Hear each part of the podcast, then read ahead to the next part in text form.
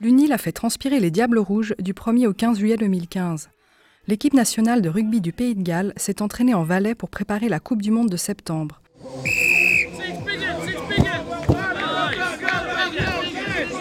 Pendant deux semaines, les joueurs ont dormi et mangé à 2250 mètres à Fischer Alpes. Deux fois par jour, descente à Fiche en téléphérique pour s'entraîner. Lorsqu'on passe du temps en altitude, eh ben, on stimule la production de globules rouges et donc les qualités d'endurance. Mais en même temps, lorsqu'on s'entraîne dans la vallée, on a une intensité euh, d'exercice qui est maintenue, qui reste euh, élevée, ce qui est tout à fait déterminant dans ce genre de sport.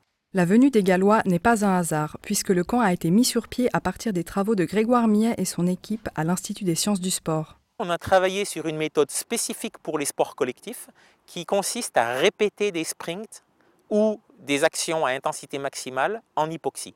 Et cette méthode permet de rendre le muscle moins fatigable sur des actions répétées. Il ne s'agit pas de transformer les joueurs de rugby en, marathoniens. Euh, leur euh, qualité, elle est essentiellement dans les phases de combat, dans les phases de, déplacement en sprint. Et donc, si on les rend moins fatigables, on va les rendre tout simplement euh, meilleurs sur le terrain.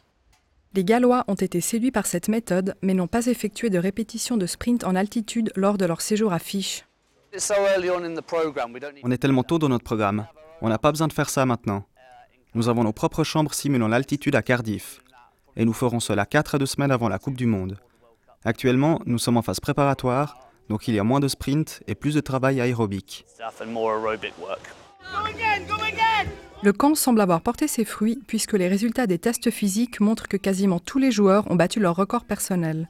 Reste à savoir si cela aidera les Gallois à passer le premier tour de la Coupe du Monde face à l'Angleterre et à l'Australie. Réponse dès le 18 septembre.